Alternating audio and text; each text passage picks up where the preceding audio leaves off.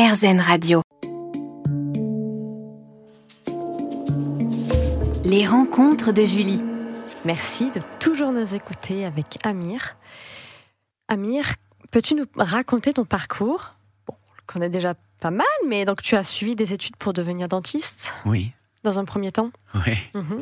Pour moi, c'était le premier et le dernier temps. Il n'y avait pas de suite après ça. Ah voilà, mais Euh, pourtant tout à l'heure tu parlais des rêves oui. que Non, tu Ouais, d'avoir c'est et de sûr, c'est- poursuivre. C'est sûr et certain. Mhm. Mais quand j'étais euh, étudiant en chirurgie dentaire, l'éventualité de devenir chanteur était quand même lointaine. C'était un rêve.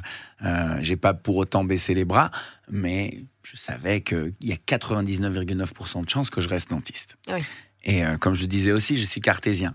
Ouais. Euh, sauf que je laissais quand même une part d'espoir à ce que des bonnes choses puissent m'arriver. Et d'ailleurs, j'ai aussi laissé de la place pour ça, parce que Mhm. à la fin de mes études, pour peut-être donner plus de chance à ce rêve de chanson de s'exaucer, Oui. euh, j'ai décidé de prendre une grande pause, de ne pas aller tout de suite trouver un cabinet où bosser, me, con- me concentrer sur la musique uniquement pendant une année. Alors euh, j'avais déterminé ça à une année, et heureusement d'ailleurs, parce que si ça faisait six mois, euh, il y aurait rien qui serait passé, parce que c'est au onzième mois de cette année de pause que la première lueur d'espoir est intervenue quand on m'a proposé de venir euh, euh, faire les auditions à l'aveugle de The Voice en The France. Voice. Mhm. En 2013. Oui. Mhm. Et donc, euh, ce que je veux dire en fait par là, c'est que c'est que peut-être qu'il n'y a pas de hasard, peut-être que tout s'est orchestré d'une telle façon à ce que la succession d'événements puisse m'amener là où je suis le plus heureux. Mhm. Et je remercie la vie pour ça. Mais euh, mais en effet, il, il, il a fallu provoquer le destin par moment. Oui.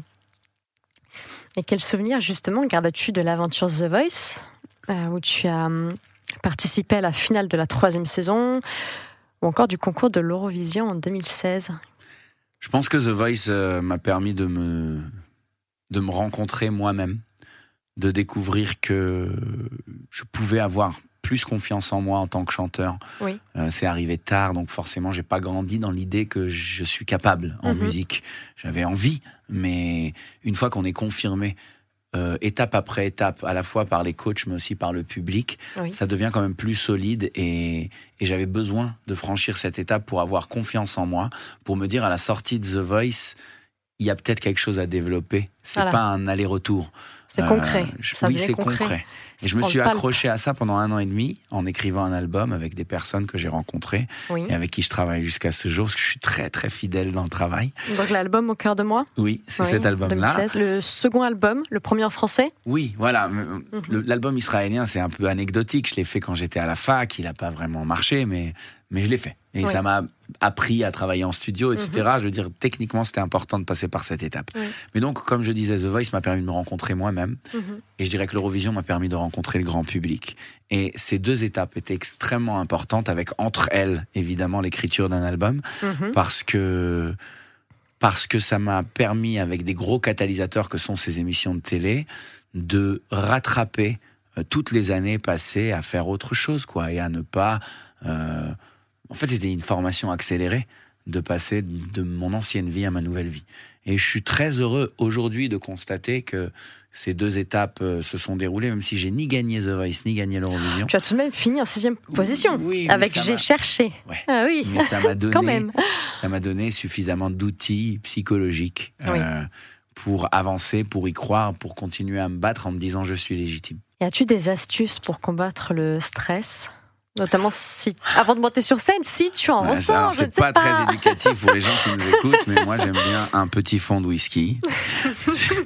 Euh, après, Voilà, c'est dit. Après, non, mais je me cache pas. Après, qu'est-ce que je peux dire de plus que ça? Euh, C'est que le, le, je sais pas si je suis un inconscient, si j'aime flirter avec le risque, mais moi, le trac ne me paralyse pas. Au contraire, surtout si on me dit qu'il y a un grand patron de chaîne de télé dans le public ou qu'il y a euh, un président de la République ou un artiste de renom, ce genre de choses me met dans une un mode un peu comme j'aime bien après je suis rêveur mais j'aime bien comparer un super héros tu vois Oui, c'est comme si j'appuyais sur le bouton Mm. qui va me donner des super pouvoirs pour être encore plus fort. Motive. J'aime le challenge, exactement. J'aime quand quand il y a un enjeu. Mhm. J'aime quand ça fait plus peur. Euh, je sais pas si le mot c'est j'aime, mais en tout cas ça me ça me donne encore plus de, de précision et de focus. Oui. Ouais. Mhm. Ton titre Rétine a été élu chanson de l'année le samedi 4 juin 2022. Peux-tu nous parler de l'album Ressources que tu as sorti le 16 octobre 2020 Alors cet album euh, est un album particulier pour moi parce qu'il est sorti, comme je pense pour tous les artistes qui ont sorti des albums dans cette période, il est sorti en 2020, Mhm. l'année dans laquelle on pouvait pas faire de concerts, l'année dans laquelle on était tous un peu traumatisés de, de- du confinement dont on venait sortir. Trois Et, ans euh, après Addiction. Exactement. Mhm. Et, euh, et, et ce qui se passe dans, dans Ressources pour moi, c'était euh, euh, l'album que j'ai fait après un long break, un long break au début volontaire, mais Mhm. après le confinement me l'a prolongé, tu vois, Oui. par la force des choses. Et donc un très long break où euh, j'ai eu euh, le temps de, de, de passer du temps avec les miens, de rattraper toute cette course effrénée euh, de, mon ascension du départ, Oui. en étant avec les miens, en rééquilibrant les choses, en comprenant vers quoi on s'oriente maintenant Mhm. Et, euh, et en découvrant mon, mon fils quoi beaucoup mieux en ayant beaucoup beaucoup de temps avec lui le, le voir s'émerveiller face aux choses de la vie euh, extrapoler sa présence vers mon enfance à moi qui m'a amené vers les influences musicales que j'avais que Oui. je n'ai jamais mises en avant dans ma musique et euh, me retrouver euh, avec un album qui n'a plus de filtre Mhm. euh, et c'est pour moi la force euh, de de la première version de, de Ressources qui est sortie en 2020. Ensuite, en 2021, on a sorti une réédition dans laquelle je crois que je suis allé encore plus loin Mhm. parce que hum, on l'a écrit euh, quand on ne pouvait pas faire de concert et donc la liberté que j'avais perdue à ne pas monter sur scène, j'ai essayé de la mettre dans ma musique en poussant le bouchon encore plus loin. Oui. Et c'est une un album euh, complètement éclectique, ultra décontracté où chaque chanson nous emmène dans un autre univers. on passe, euh, c'est ça et ça m'a vraiment vraiment fait du bien. On se retrouve dans un instant avec Amir pour la fin de cette interview. Les rencontres de Julie. Je vous remercie d'écouter RZN Radio aujourd'hui. Je suis avec Amir. Donc, quels sont tes futurs projets, Amir? Mes futurs projets, euh, ceux qui sont concrets et officiels, c'est euh, une tournée des festivals cet été, une tournée des Zéniths à l'automne Oui. et une reprise de la tournée sur sélectionner la pièce de théâtre Mhm. euh, à partir de début 2023. Euh, les autres projets sont forcément l'écriture d'un prochain album que je n'ai pas commencé encore, mais volontairement. Parce qu'on parlait de l'album de la liberté, Oui. ce ressource. Mhm. Le prochain album sera un album que j'ai envie euh, d'écrire euh, sans faire de patchwork, avec une homogénéité que je n'ai pas eu jusque-là.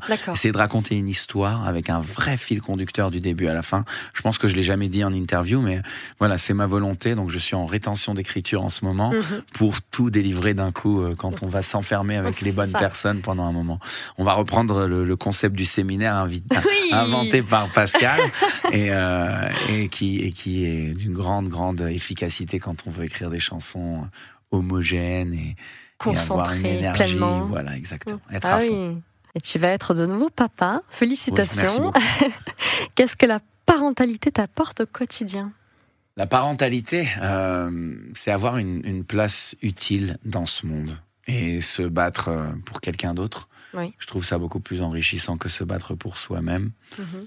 Et euh, voilà, moi, j'ai compris que j'étais devenu un homme que quand je suis devenu papa. Voilà. Et toutes les années passées Magnifique. avant étaient des années préparatoires. Magnifique.